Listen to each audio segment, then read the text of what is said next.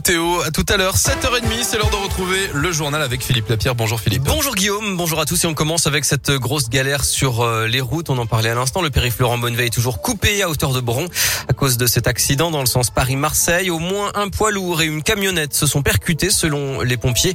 Bilan provisoire, deux blessés. Dans l'actu, l'épidémie de Covid continue de regagner du terrain en France. Le taux d'incidence moyen dépasse 60 cas pour 100 000 habitants. C'est donc au-dessus du seuil d'alerte de 50.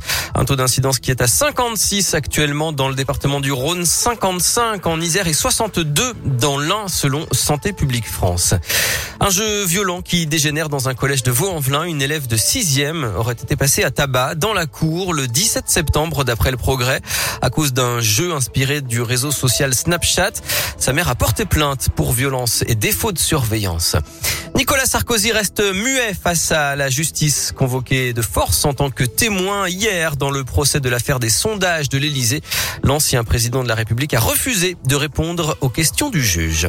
Les femmes commenceront à travailler gratuitement à 9h22 précise ce matin à cause des inégalités salariales persistantes selon un collectif féministe. Cette date et cette heure sont calculées comme tous les ans depuis 2015 à partir de statistiques européennes sur les écarts de salaire femmes-hommes à poste égal.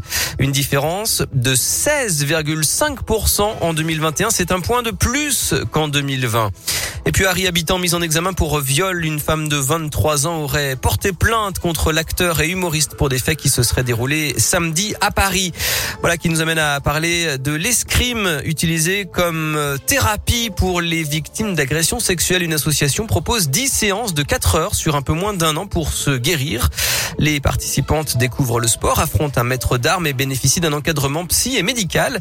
Une nouvelle promotion vient justement de commencer le programme à Lyon et l'escrime n'a pas été choisi au hasard. Muguette Digny est la présidente de l'association Stop aux violences sexuelles dans le Rhône. En escrime, vous avez une tenue qui vous protège. Vous avez un masque qui vous anonymise. Vous avez des termes qui sont des termes d'attaque. Et à un moment donné, dans ces dix séances, il y a toujours une personne qui d'un seul coup identifie le maître d'armes à son agresseur et le tue symboliquement, en lui tapant dessus de toutes ses forces, en l'insultant, etc. Alors ça, je l'ai vu. C'est très impressionnant et ça permet aux personnes de se libérer, d'une part, et de se reconstruire. Et l'association voulait aussi ouvrir le programme aux hommes, mais les inscriptions ne sont pas assez nombreuses pour euh, l'association. C'est parce qu'ils ont plus de mal à admettre leurs besoins de guérison.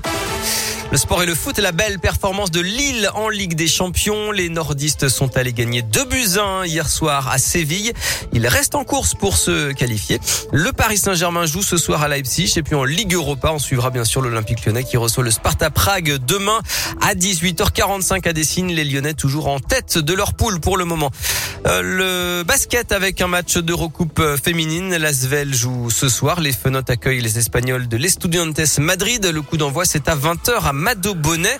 Et puis du côté de l'Asvel masculin, Raymar Morgan va être absent jusqu'à la fin de l'année. L'intérieur américain a dû être opéré d'une hernie discale mardi. On lui souhaite bon rétablissement.